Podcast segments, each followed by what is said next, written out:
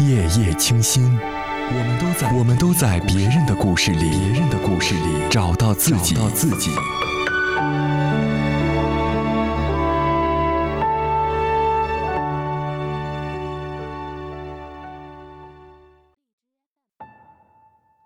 各位好，又一次在节目中问候大家，今天你过得怎么样呢？那今晚想要分享给你的故事来自作者李月亮。不知道你还记得吗？嗯，之前在月光书院的节目里，我曾介绍过一本书，叫《愿你的生活既有软肋又有盔甲》。今晚的故事就选自这本书。面对婚姻。不现实的才是傻姑娘，分享给你们。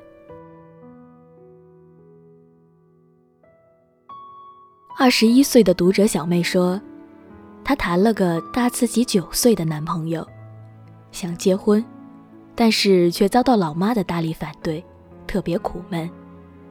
我说，其实男友大九岁也还好吧。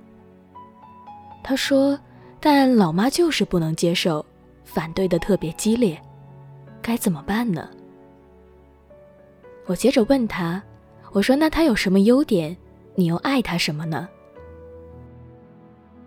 小妹说了好多，大意是这个男朋友又会魔术，又会武术，又会跳舞，又会耍酷，非常完美。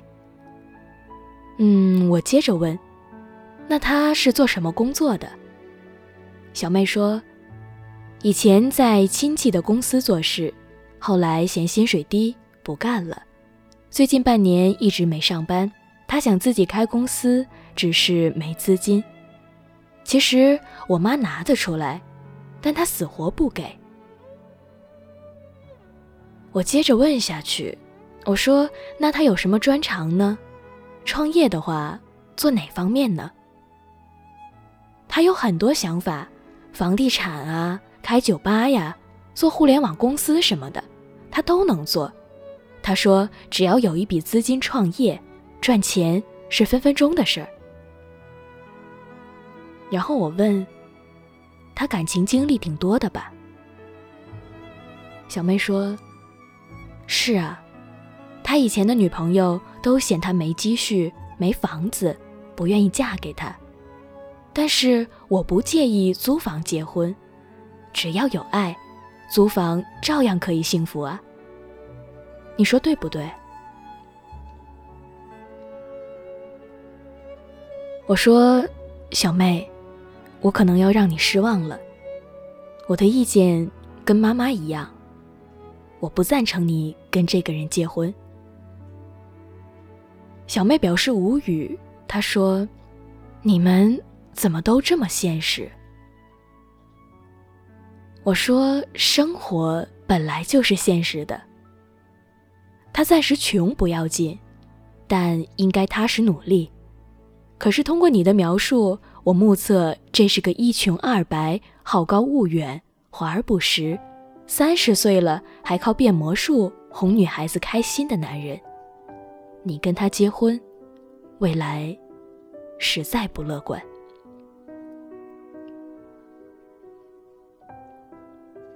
那到底会有多么的不乐观呢？我的同学 S 可以做个榜样。当年她也是个天不怕地不怕的文艺少女来的，怀着一腔爱意和对未来的美好想象，嫁给了一个酒吧驻唱歌手。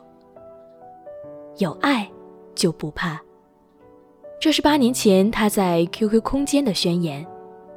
可是结婚后。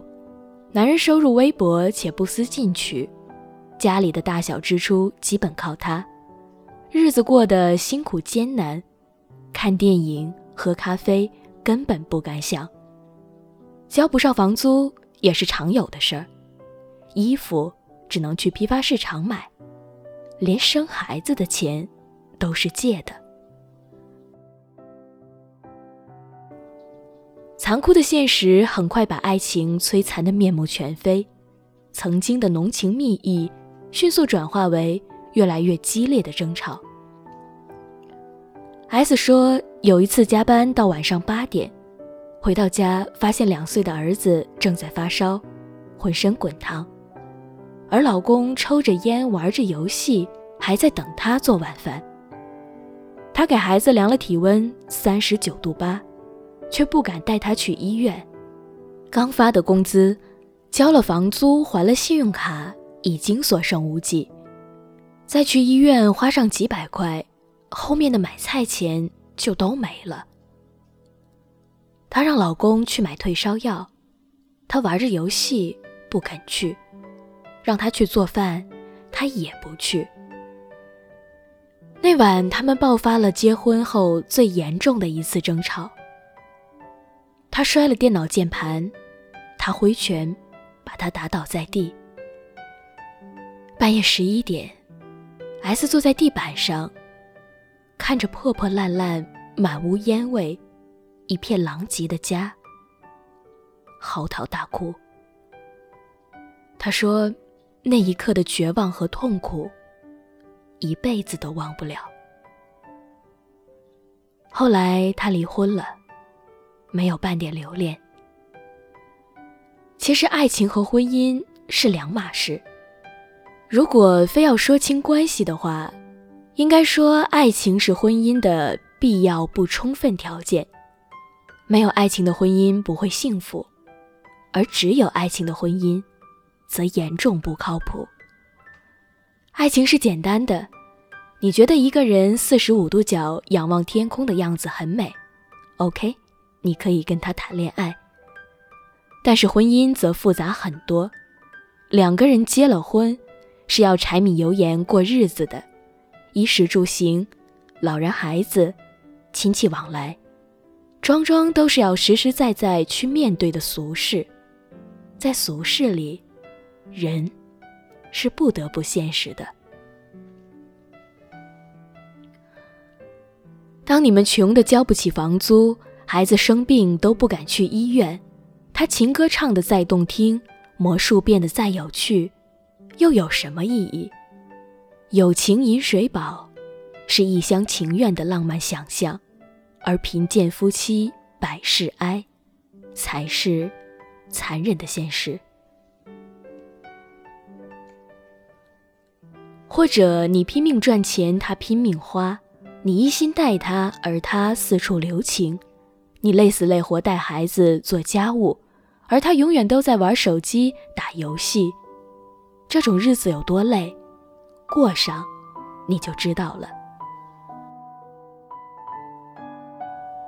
爱情是可以仰望天空，可以建立在某种迷幻感觉上的空中楼阁，而这楼阁只有能够稳稳落在现实里，才能变成婚姻的基础。因为婚姻必须脚踏实地，必须有足够的现实基础来支撑。而与现实格格不入的爱情，一般都活不太长。所以，谁都没有理由责怪女孩子现实。真要结婚的话，那些只看感觉不考现实的姑娘，才是傻姑娘。当然，这个现实绝不只关乎钱，还包括他够不够体贴，够不够专一、踏实，有没有能力、上进心和责任心，都是现实的考量标准。只有这些条件大体达标，婚姻才能稳定，你才能有安全感。你要嫁给一个人，想要的一定是幸福感和安全感，而幸福感是爱情和精神层面的共通带来的，安全感则必须要通过现实的标准来实现。